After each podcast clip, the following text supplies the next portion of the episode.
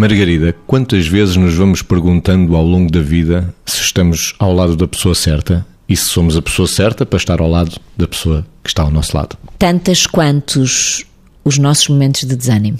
Eu diria assim, é a primeira coisa que me vem à cabeça, ou seja, eh, não há tantas, porque eu acho que efetivamente depende muito da história das relações, depende muito da forma como cada um vai construindo essa história e como acredita que o outro vem ao encontro dessa construção e está nela eh, sem apagar ninguém, digamos, eh, construindo este nós.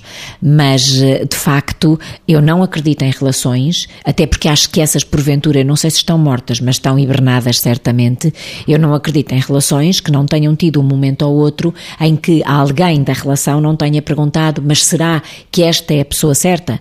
Agora, a grande arte pode estar, ao fazer isto, em ter a coragem para perguntar ao outro. Ou seja, para dizer ao outro, estou num tempo em que me pergunto se sou a pessoa certa para ti ou se és a pessoa certa para mim.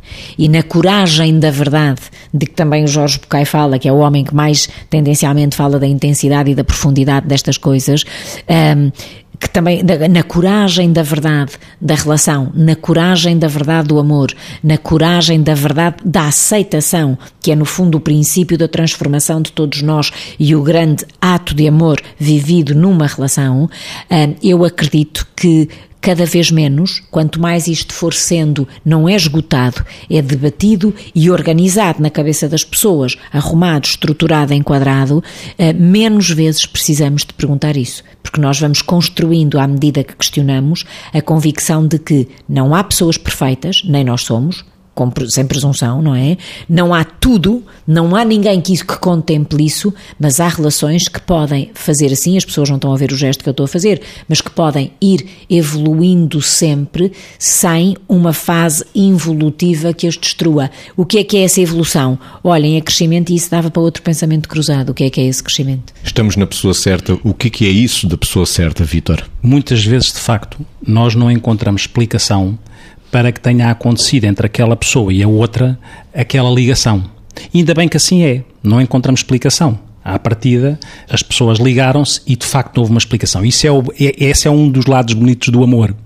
Sem explicação, humildemente nos colocamos. Agora, há uma coisa que me parece clara, que é, independentemente de escolher a pessoa certa, acho que em qualquer relação é importante que nós possamos perceber que mais que escolher a pessoa certa, nós temos que aperfeiçoar a relação escolhida. E, portanto, esse é que é o desafio. Como é que as pessoas aperfeiçoam a relação, a relação escolhida, independentemente de ter acontecido a pessoa certa.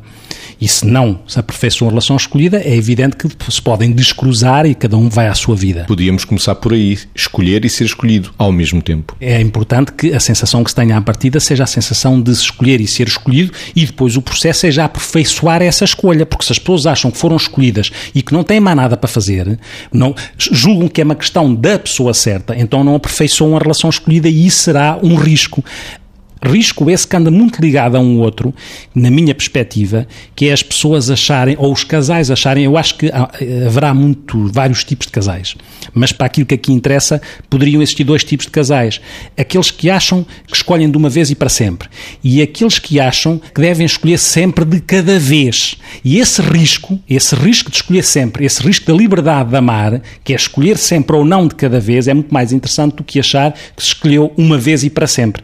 Esse é um grande grande desafio. E essa interseção é que faz com que aquilo que esteja a acontecer, afinal, é a coisa certa, é a relação certa, com todos os conflitos, as inquietações que estão lá dentro, os desafios, mas que como eu dizia na rubrica anterior, as pessoas para o bem e para o mal se vão enraizando uma na outra pelo lado bom das coisas e não pelo lado de abdicarem um em função do outro.